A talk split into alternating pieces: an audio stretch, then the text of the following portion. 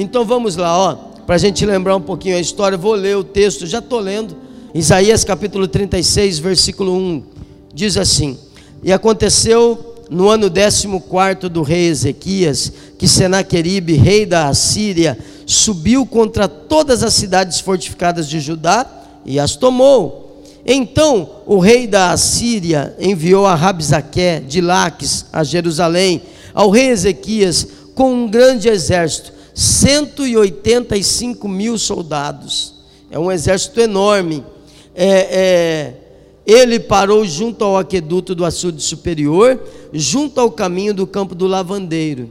Então saíram a ter com ele Eliaquim, filho de Uquias, o mordomo, e Sebna, o escrivão, e Joá, filho de Asaf, o cronista. E Rabzaque lhes disse: Ora, dizei a Ezequias: Assim diz o grande rei, o rei da Assíria: Que confiança é esta em que esperas? Bem posso eu dizer: teu conselho e poder para a guerra são apenas vãs palavras. Em quem, pois, agora confias que contra mim te rebelas?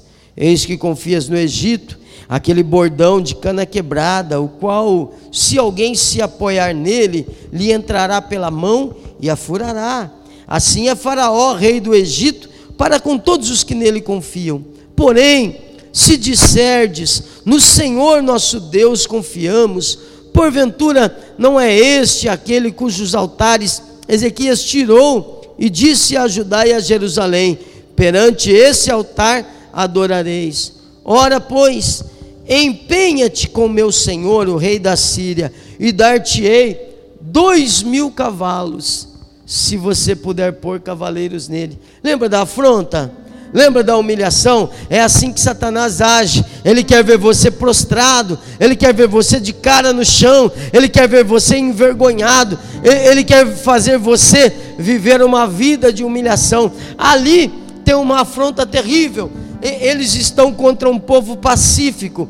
Eles já entraram em Judá, eles estão acampados em Jerusalém um povo pacífico, não é um povo de guerra, não é um estado mais, eles estão em volta de uma cidade.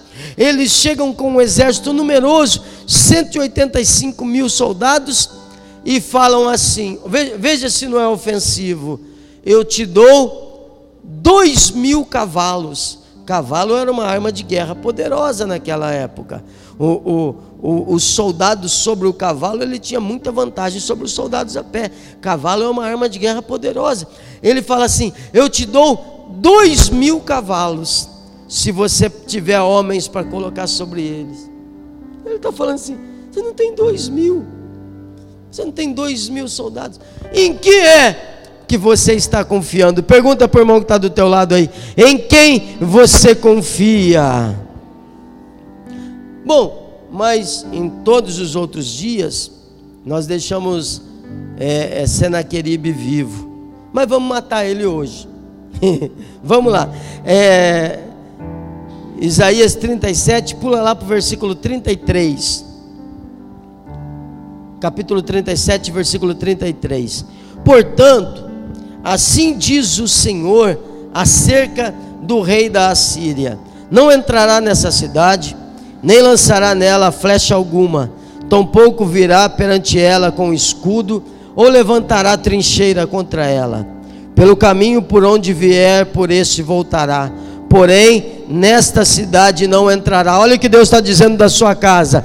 O inimigo, pelo caminho por onde vier, ele vai voltar, mas na sua casa não vai entrar amém? Não vai lançar uma flecha, não vai levantar-se contra o muro, não vai se levantar nessa cidade, não entra em nome de Jesus. Ah lá, vamos lá.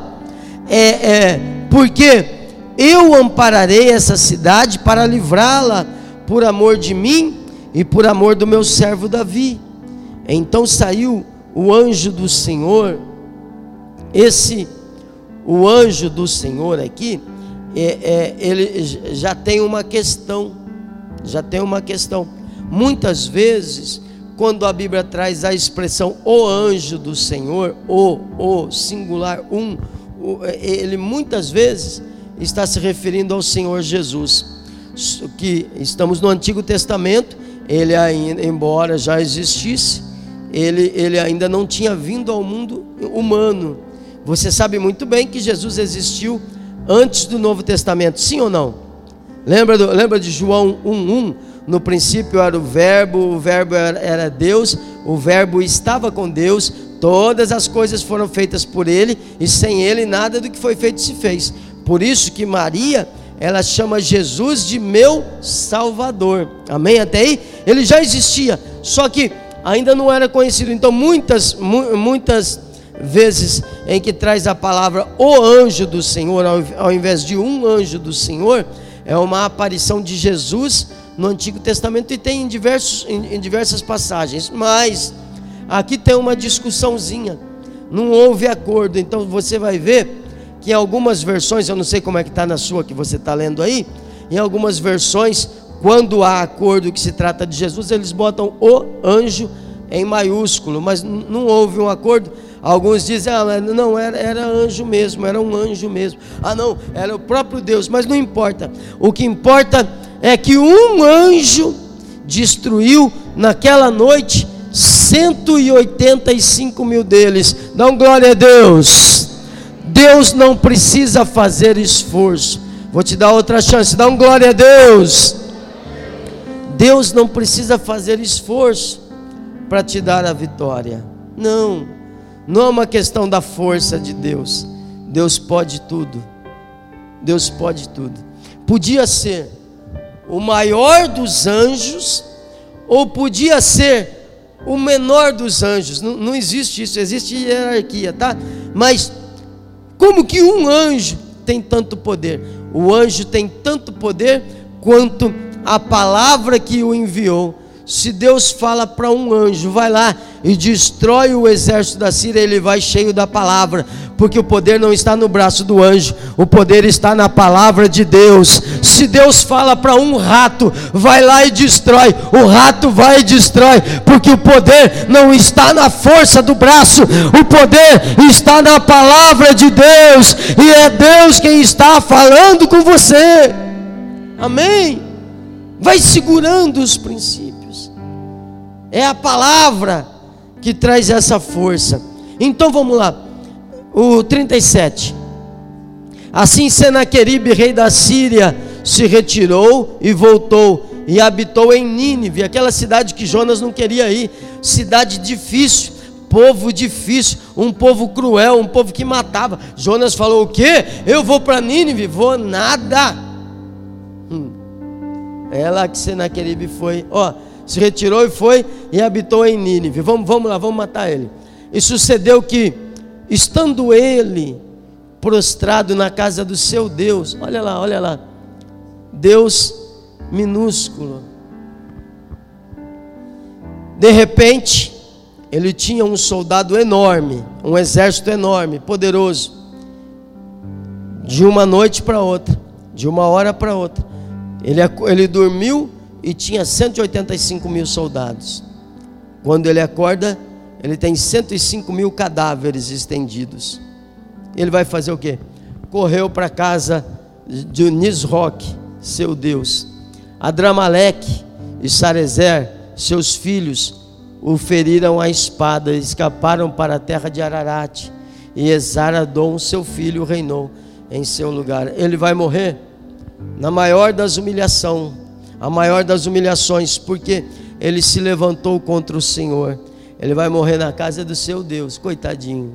Ele vai morrer pela espada do seu filho. Deus não, Deus, Deus não deixou que ninguém de Judá ferisse, porque ele ia ter que ver que quem não pode livrar é o Deus dele, porque o nosso Deus é poderoso para livrar quem quer que seja. Ele havia dito: Quero ver quem é o Deus que pode livrar. Deus falou assim: Volta aqui, rapaz você vai voltar pelo caminho de onde veio, corre lá e eu quero te mostrar qual é o Deus que pode livrar, porque quando Deus quer livrar, não há ninguém que possa prender, mas quando Deus prende, ai, ai, ai, ai, ai, não tem ninguém que possa livrar.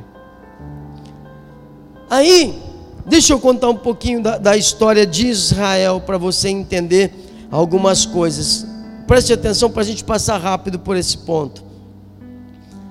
Israel, no plano de Deus, haveria de ser uma nação só. Aliás, Deus nunca planejou nações, Deus não criou famílias, Deus não criou é, é, o clã dos fulanos, o clã dos ciclanos. Não, não, Deus não cria essas coisas. Os homens é que criam essas coisas. Deus criou um casal e foi com eles. Depois Deus chama uma família, a família de Abraão, e vai com ele. Depois Josué, é, é atravessando o rio Jordão, ele, ele pega uma pedra referente a cada tribo, doze tribos doze pedras. Cada tribo leva o nome de um dos filhos de Jacó, que Deus mudou o nome para Israel. Então Israel é formado de doze tribos, entendeu até aí? Israel é formado de quantas tribos? Doze, cada um dos filhos de Jacó. Deus mudou o nome de Jacó, Deus falou: agora você vai chamar Israel. Josué, quando entra na terra da promessa, depois de Moisés, depois do Mar Vermelho, depois do deserto, Josué pega 12 pedras e faz um altar, faz um monumento para lembrar que Israel é 12. Amém? Até aí? Acontece que Davi, Saul foi o primeiro reino, o primeiro rei escolhido pelo povo, embora Deus houvesse aprovado. Depois Davi, depois de Davi, Salomão reinou sobre Israel. Depois de Salomão, houve uma divisão.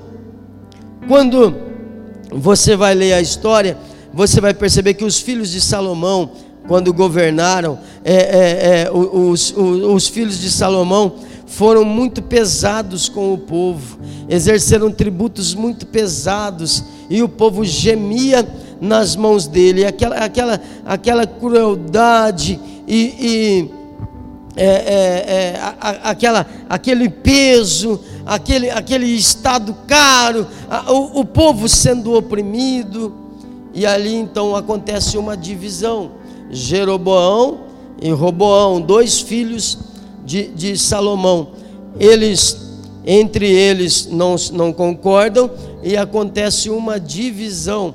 Ali acontece o reino do norte e o reino do sul. Um dos reinos tem dez tribos, e é o reino que é chamado de Israel, fica com dez tribos. O outro rei, ele, ele é rei do reino de Judá, com apenas duas tribos. Israel teve por capital Samaria. Lembra que Samaria, eh, os samaritanos e os judeus não se davam bem? Vem daí. Israel teve por capital a Samaria, Judá e Benjamim, que são as outras duas tribos, tiveram por capital Jerusalém. Acontece que nessa essa divisão nunca fez bem para ninguém, nenhuma divisão faz bem para ninguém. Deus não é um Deus de divisões. Aliás, a Bíblia diz que Deus ordena a bênção onde há união. Quando eles se dividem, vem diversos reis nas duas nações. O reino maior, muitos reis terríveis, tiranos, que, que negociavam a fé a troco de qualquer coisa. No reino menor, é, é, também oscilava entre reinos bons e ruins. Aí vem o rei Acaz, rei de Judá. Quando Acaz, aí a mensagem começa, ó.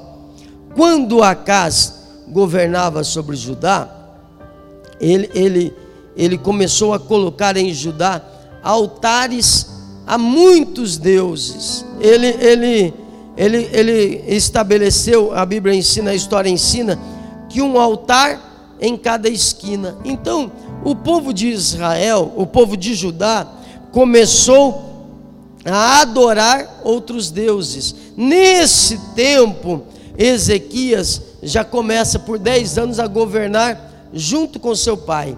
Ele não manda, ele não é rei, ele está vendo as coisas erradas, ele não pode fazer nada, mas ele não se deixa contaminar. A gente aprende uma coisa aqui muito importante. A gente precisa aprender a guardar o nosso coração. Não é porque você está vendo coisa errada, não é porque todo mundo se corrompeu, não é porque aqui acontece isso, lá acontece aquilo, ali acontece aquilo outro que você vai se corromper. Aprenda a guardar o seu coração. Nunca se esqueça de quem você é em Deus. Mantenha a fé, mantenha a fé, guarda o teu coração, que Deus vai te abençoar. Ezequias, ele nos ensina isso, ele não podia fazer nada, mas daí a adorar outros deuses é outra história. Daniel, quando Daniel vai para a Babilônia, ele é um moço, um menino, menino, é, é muito jovem, e ele decide não comer a comida do rei. Imagina o que é a comida do rei. Imagina, para um menino, ele fala assim: não, não, não, não, não, não vou comer, não. Não é a comida do, do, do faxineiro do palácio, não, não, não, não. Não, não é a comida do lenhador, não, não, é a comida do rei. Ele fala: não vou comer, não. Não, não, não, não, não. Eu, eu, eu não, não quero me contaminar. Eu não quero gostar do gosto bom dessa terra.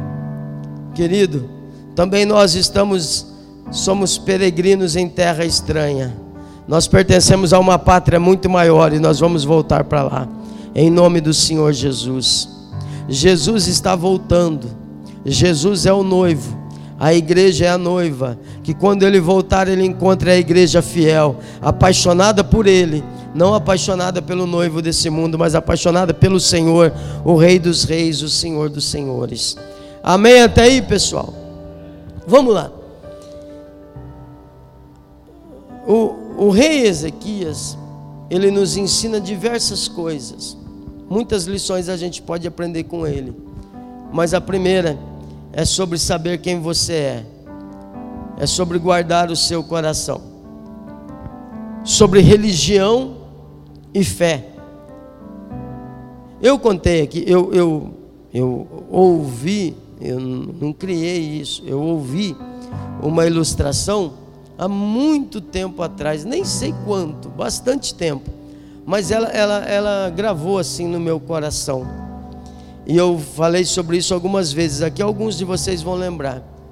É, é, imagine um cachorro. Quem tem um cachorro em casa? Cachorro bravo, não esses cachorrinhos de madame. Vocês...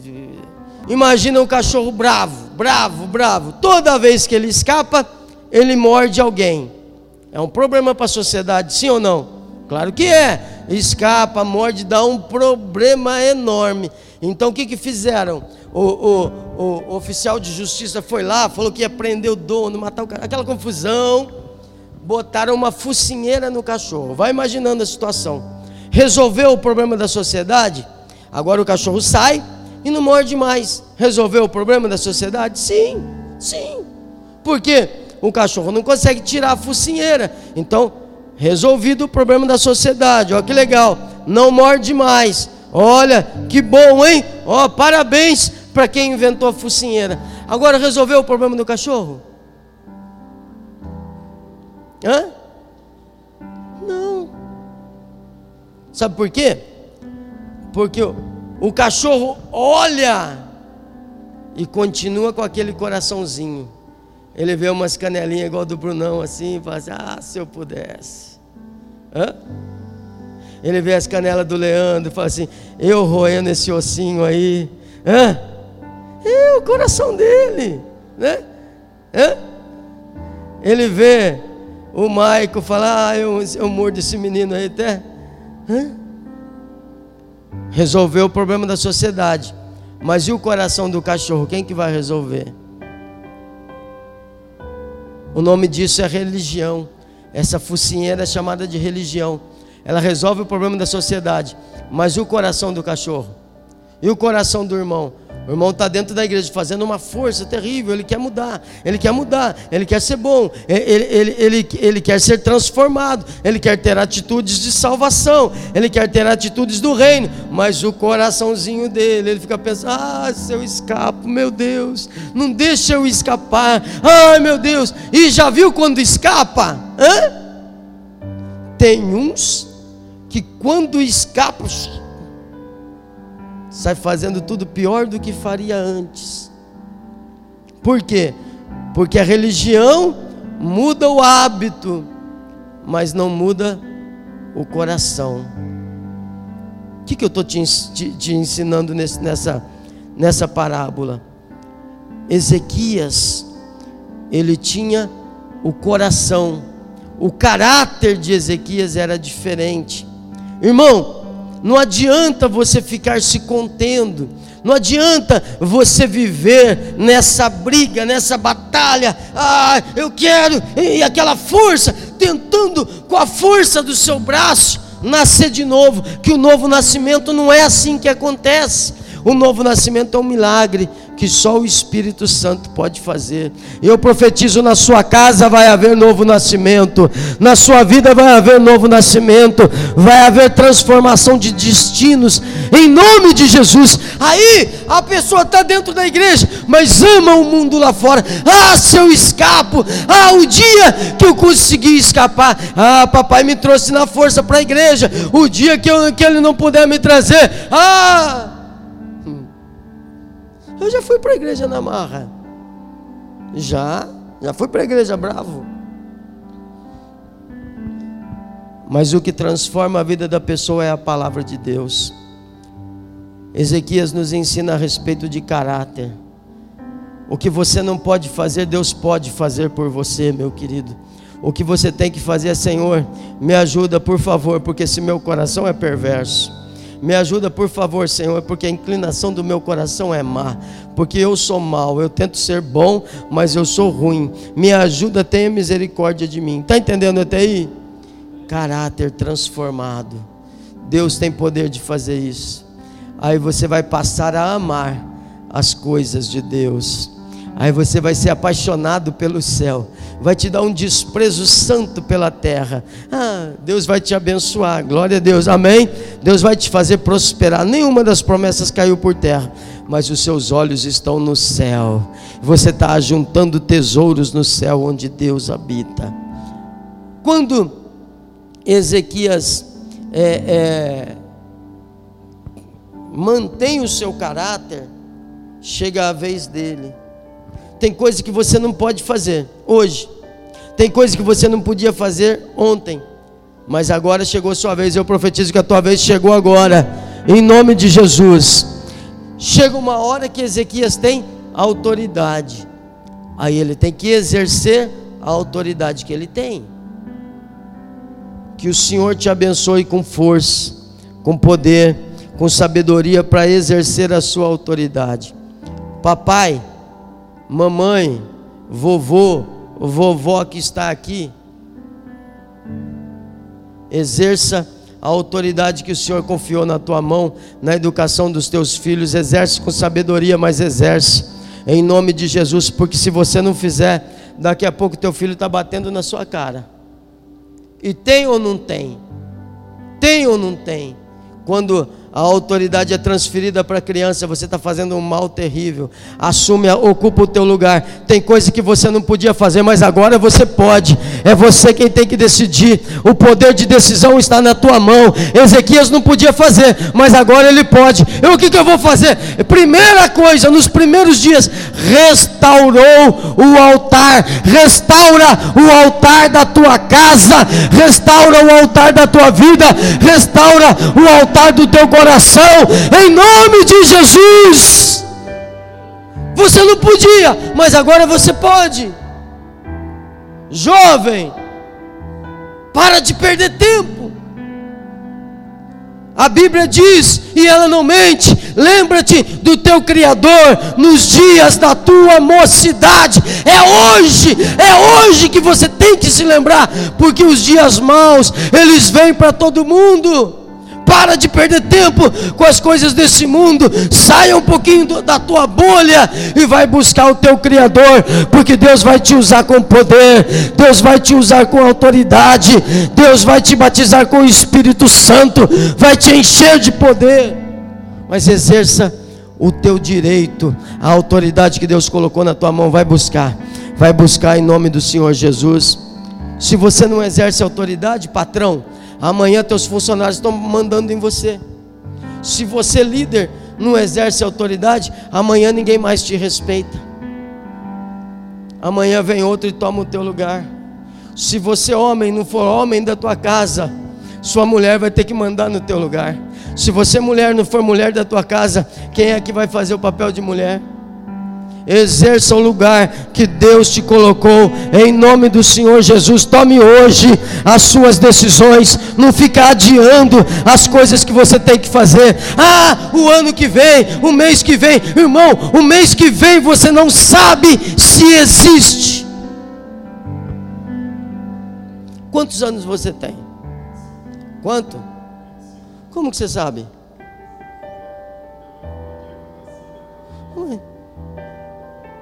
Como você sabe que você tem 25 anos?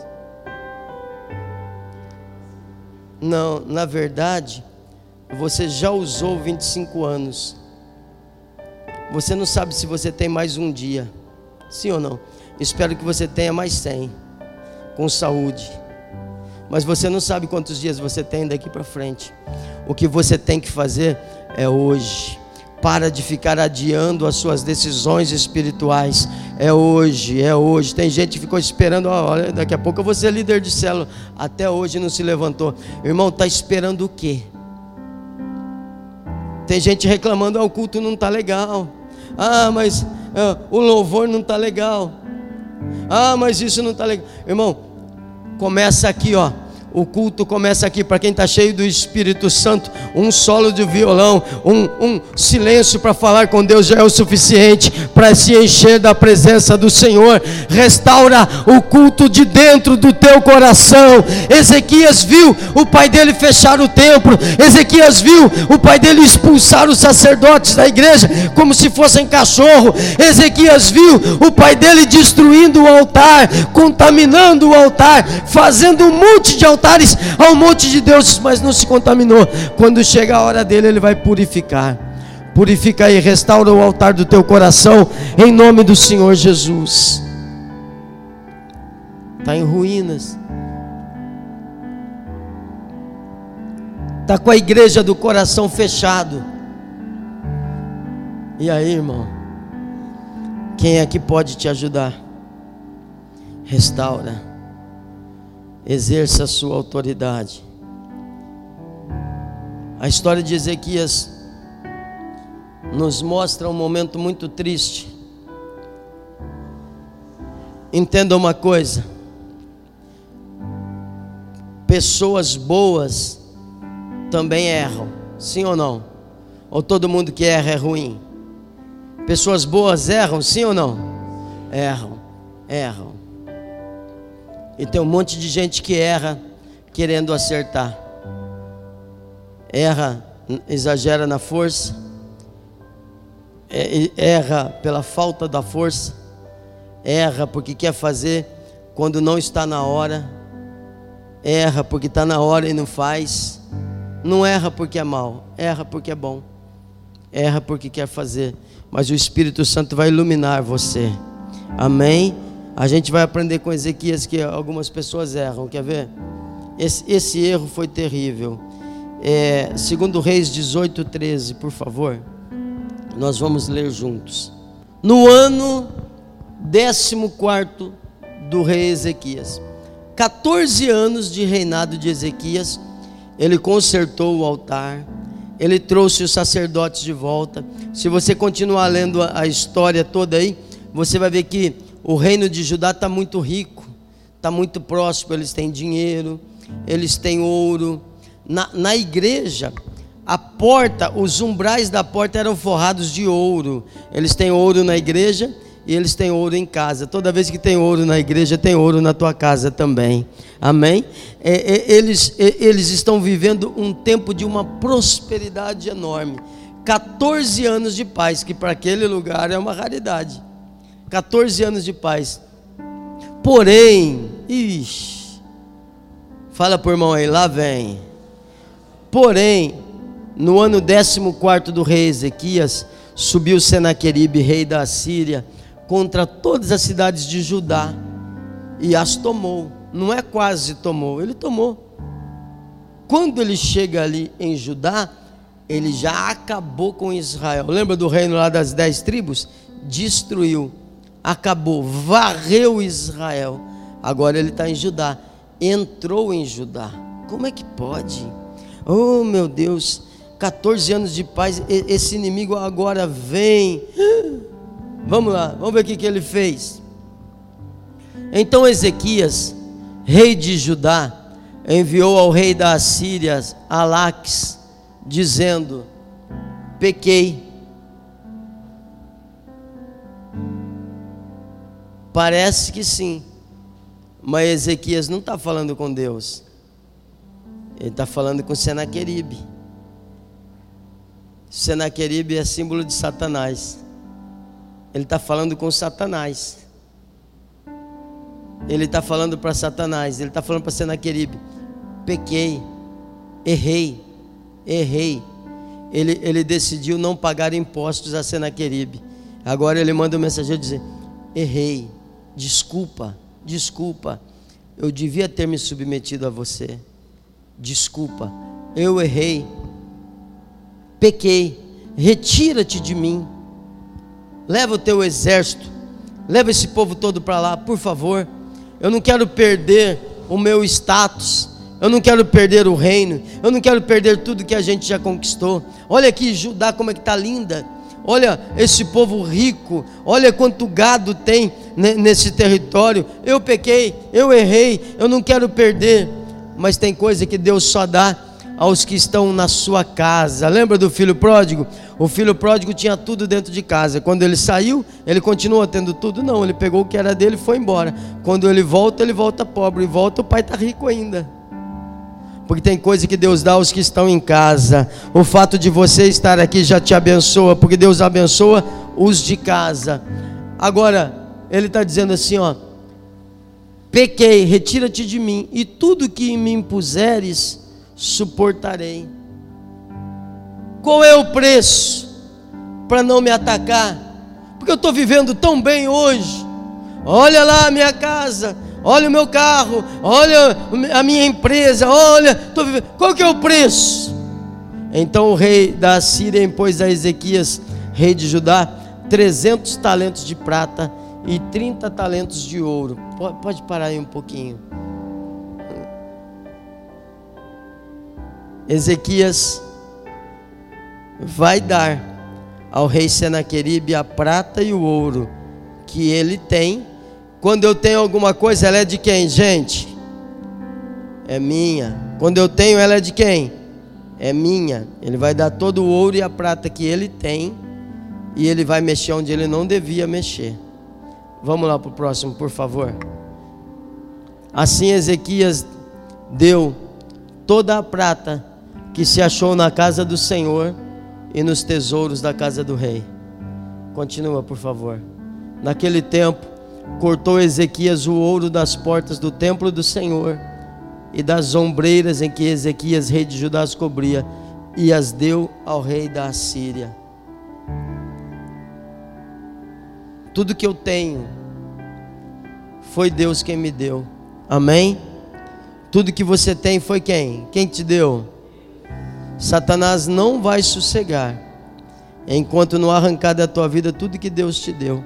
É por isso que tem muita gente que vence um pouquinho e perde, vence, perde, vence, perde, vai e perde, vai e perde, vai e perde, porque está em aliança com Senaqueribe. Satanás não vai descansar. Ele quer arrancar tudo que Deus te entregou. Ele quer arrancar tudo que Deus te deu. Ele quer te ver humilhado. Ele quer te ver pobre. Ele quer te ver passando vergonha. Ele quer arrancar aquilo que você ganhou quando estava dentro da casa do Pai. Mas o Senhor vai te guardar em nome de Jesus. Amém? Vamos lá, o próximo, por favor. Contudo, enviou o rei da Síria a Tartã e a Rabsares e a Rabsaques com um grande exército ao rei da Síria e subiram e vieram a Jerusalém. E aí começa toda a história que a gente estava lendo. Obrigado, eu só tenho. Ele deu tudo que tinha. E quando ele não tinha nada mais para dar, o inimigo veio. Ou você tem aliança com Deus, ou você tem aliança com o inimigo. Não dá para ser mais ou menos não dá para ser meio termo. Não dá, não dá.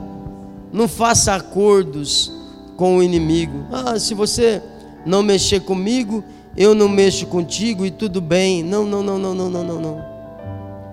Quando Senaqueribe não tinha nada para dar, quando Ezequias não tinha nada para dar, Senaqueribe enviou 185 mil soldados com ódio para destruir o, o, todo, todo o povo de Judá. 185 mil soldados contra um povo pacífico, um povo de paz, que não sabia nem lutar. O que, que a gente faz, pastor? Vamos lá. Ezequias, eu vou contando a história para você, porque nós já lemos exaustivamente esse texto.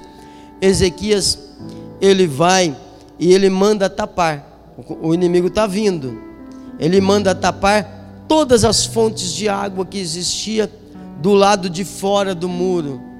Por quê? 185 mil soldados acampados ali, vai precisar de água, vai precisar beber. Ezequias está nos ensinando a tapar as fontes. O que é tapar a fonte? Existem coisas na sua vida que alimentam o mal. Existem coisas na sua vida que alimentam Satanás. Satanás se alimenta do que você faz. Satanás se alimenta das fontes que você tem. É comum você expulsar demônio de uma pessoa, o, o, comum, o comum é você expulsa, ou às vezes você nem, nem se mete no assunto, a pessoa vem para a igreja, ela tem um encontro com Deus, o demônio vai embora e ela não fica mais endemoniada, já resolveu, glória a Deus, aleluia, louvado seja o Senhor. Mas também tem pessoa que você expulsa uma vez, expulsa duas, expulsa três, expulsa quatro. Quando você começa a expulsar demônio, muitas vezes da mesma pessoa, pode olhar que tem alguma coisa, que tem alguma coisa, tem alguma brecha, tem alguma coisa alimentando o demônio, porque o exército inimigo não fica onde não tem comida para ele. Tem alguma coisa que está fazendo Satanás ter força na tua vida. Ezequias, ele nos ensina, vamos lá, vamos ver o que é que o que é que o inimigo precisa. Opa, vamos tapar as fontes. Em nome do Senhor Jesus, receba a sabedoria do céu para tapar as fontes. O inimigo não vai beber da água que Deus te deu. É bênção para você. Amém? É muito importante. Ele tapa as fontes.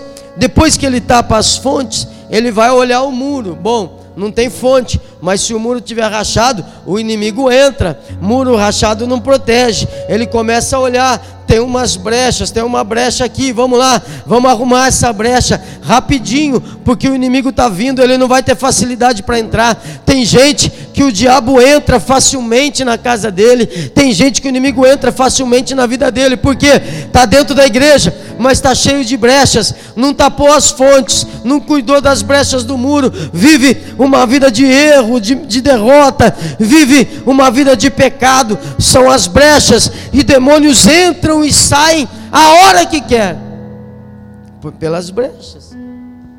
Então, em nome de Jesus, tapa as brechas da tua vida, não deixa o inimigo ter acesso livre à tua vida, em nome do Senhor Jesus. Entenda uma coisa: a arma que Satanás usa para enfraquecer a igreja é o pecado. A arma que Satanás usa para enfraquecer o homem e a mulher é o pecado. Ele vai te afastando de Deus ele faz você ter medo, ele lança uma palavra de afronta, alguém te feriu, alguém te machucou. Quantas pessoas não estão machucadas, feridas, porque ouviram uma palavra de alguém? Ai, ali, pastor, fiquei triste. Ai, aí, e, e, nunca mais se levantou. Toma cuidado, não se esqueça quem você é, porque quando você sabe quem você é, ninguém pode mudar o valor que você tem. Qual é a nota de dinheiro mais valiosa do nosso país? 200 reais. Existe ainda nota de 200, gente? Hã? Não vejo mais. Tem ainda? Sumiu, né? Você está guardando todas, né? Não é ficar... Tem gente que guarda moeda, você está escondendo as notas de 200, né? Ó, é, a nota mais valiosa no nosso país é a nota de 200 reais. Se você pisar nela, quanto que ela vale? Hã? Mas ela está pisada. Ela continua valendo 200. Se você é, se, se você amassar ela, quanto que ela vale? 200. Se você rasgar ela no meio e botar um durex, vai no banco, ela vale quanto? 200. Está amassada, está pisada, está rasgada, mas quem dá o valor é quem criou. Você pode estar tá pisado, amassado, rasgado, mas quem dá o teu valor é o Senhor. Não deixa o inimigo dizer quanto você vale. Ah, os pisões que você tomou da vida não podem alterar o valor que você tem. Amém? Então, fecha as brechas. Toma cuidado, não deixa ninguém entrar na tua mente, não. Não deixa ninguém entrar na tua cabeça. Ah, falaram que eu nunca vou dar certo na vida. Falaram que eu nunca vou ter futuro. Falaram que eu nunca vou ser ninguém. Falaram, falaram, irmão, pouco importa o que falaram. O Senhor disse: Eu estou contigo todos os dias, por onde quer que for. O Senhor disse: Emprestarás a muitos, mas não tomarás emprestado. O Senhor disse: Eis que estou contigo todos os dias até a consumação dos séculos. É essa a palavra que diz quem nós somos. Não deixa o inimigo ditar o teu valor, não. Tapa a brecha, tapa a fonte. Para de ficar alimentando demônios na sua vida, porque um dia ele vem. O inimigo não brinca. É igual cartão de crédito. Cartão de crédito é bom, gente? Hã? Claro que é bom quando não tinha cartão de crédito, vocês não vão lembrar. Você, você nunca viveu essa, essa fase. Mas você ia lá na loja e você tinha um questionário. Perguntava o seu nome, o nome do pai, o nome da mãe, uh, uh, o seu sangue, positivo, negativo, branco, vermelho, a sua cor, onde você morava, quanto você ganhava, quanto sobe na balança, quantos quilos você pesa é, já teve alguma dívida, já pagou a dívida, vamos verificar, pagou direitinho, não pagou. Todo lugar que você ia comprar, você passava por essa, é, é, esse, essa, é, essa entrevista. E era uma humilhação. Quando surgiu o cartão de crédito, você tem crédito em todo lugar. Aí agora as lojas ficam falando, não quer fazer o cartão da loja? Não, claro que não, quando eu queria, não tinha que passar aquela humilhação. Agora não, agora tem o meu cartão, né? O, o, o, o, o Márcio tem um, um, um, cartão de crédito, não sabe nem quanto que é o limite, nunca, sabe? Parece um buraco negro, nunca achou o fundo, né? Vai, compra, compra, compra, não acaba. O Brunão também tem essas coisas aí. É, é, o cartão de crédito é uma benção, você tem crédito em qualquer lugar. É bom, não é? Só que uma hora. Hã? Uma hora me ajuda aí, gente. O que, que acontece uma hora? Uma hora a conta chega. Vamos repetir? Eu vou precisar disso, ó. Cartão de crédito é bom, mas uma hora o pecado é bom. Mas uma hora a conta chega. Uma hora você acorda e tem 185 mil soldados na tua cola. Uma hora o inimigo vai falar assim: Tô vendo, ó, tô de olho em você. Tá louvando a Deus, tá sendo fiel. Eu vi você subindo no altar domingo. Eu vi quando o pastor pegou a sua cartela. Eu vi quando ele orou pelas coisas que você orou. Não posso mexer com você hoje, mas uma hora eu venho. Era para falar tá amarrado. O diabo fala assim, ó, tô vendo o que você está fazendo. Não posso mexer com você hoje. Hoje você está aqui, está firme, está forte. Deus está te guardando. Mas uma hora eu venho.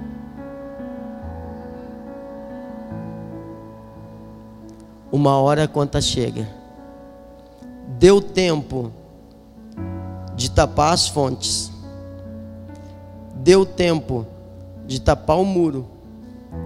Deu tempo de construir armas e escudos em abundância. Deu tempo de construir um muro em volta. Quer dizer que o inimigo vinha, mas estava longe. Vai ficar esperando o quê? Pergunta para o irmão que está do teu lado, quando é que você vai tomar suas decisões? Você vai esperar o inimigo chegar? Vai esperar não ter mais jeito? Ah, pastor, eu não estou pronto para batizar. O que uma pessoa precisa para estar tá pronto para batizar? Precisa ter água do batismo. Só. O resto você não pode fazer. O resto é focinheira. Quem te dá um novo coração é Deus. Você pode buscar com todas as suas forças. Você não consegue trocar o seu coração. Mas Deus é poderoso para fazer. Amém.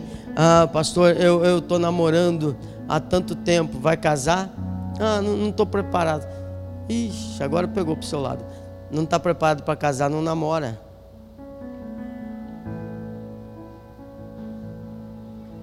Porque namorar é para casar, não é para se divertir.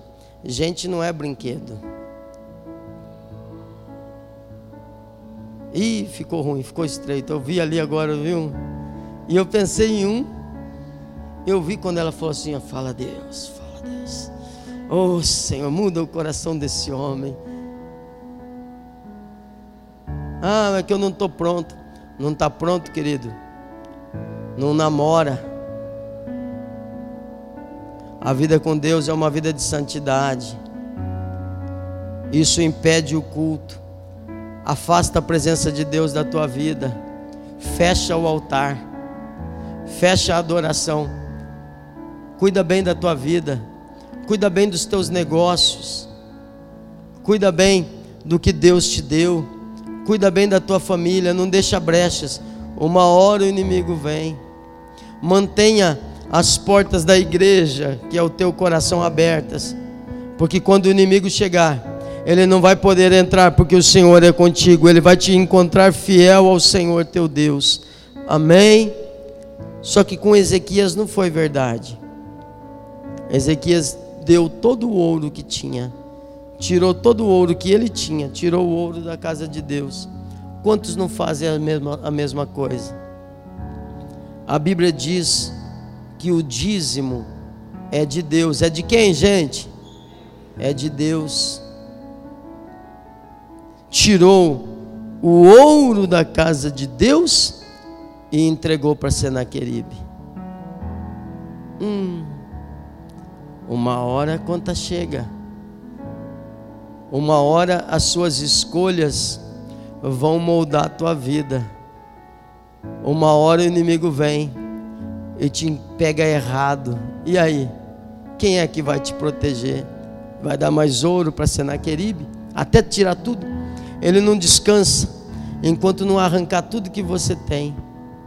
Sabe, nesses dias que a gente está passando, muita gente perdeu o emprego, já voltou a trabalhar, é, perdeu de novo, outros não perderam.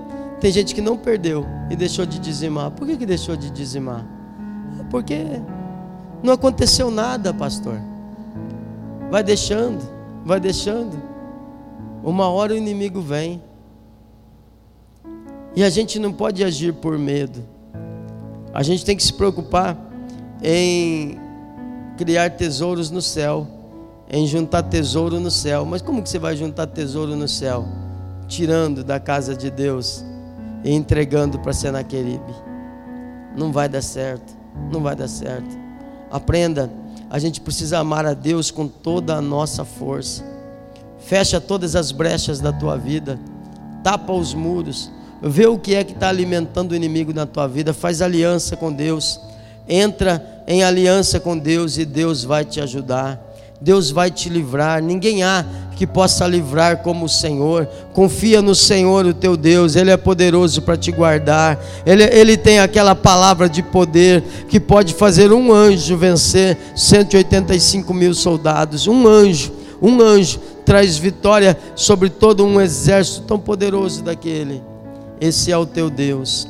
O que, que Ezequias faz? Quando o inimigo chega, ele está errado. E aí, vamos lá, Isaías 37, 1. A última lição.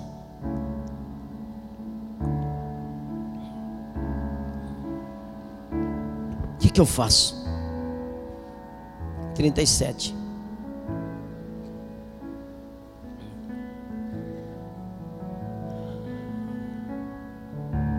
Aconteceu que tendo ouvido isso, perdeu tudo. Tá igual a mulher do fluxo de sangue, lembra? A mulher que tinha uma hemorragia que não estancava nunca, gastou tudo que tinha, perdeu tudo. Quando ela perde tudo, Jesus está passando. Ela falou: Ah, se eu conseguir tocar, eu vou ser curado. Perdeu tudo, não tem mais ouro, perdeu, não tem mais. Se ele tivesse, talvez ele continuaria dando para Senaqueribe, mas não tem. E sucedeu que, tendo ouvido isso, o rei Ezequias rasgou as suas vestes. Quando um mendigo rasga as suas vestes, é só um mendigo rasgando as vestes. Mas quando um rei rasga a veste de rei, ele está dizendo: Eu não tenho capacidade para governar. Humilhação. A Bíblia diz: Humilhai-vos, pois, debaixo da potente mão de Deus, que a seu tempo vos exaltará. Amém? O teu Deus é Deus poderoso, querido. As coisas que você não pode fazer, Ele pode. Pastor, eu errei, eu caí, o inimigo chegou. Rasga essa roupa, irmão. Não fica bancando o santo. Não fica com esse olhar arrogante.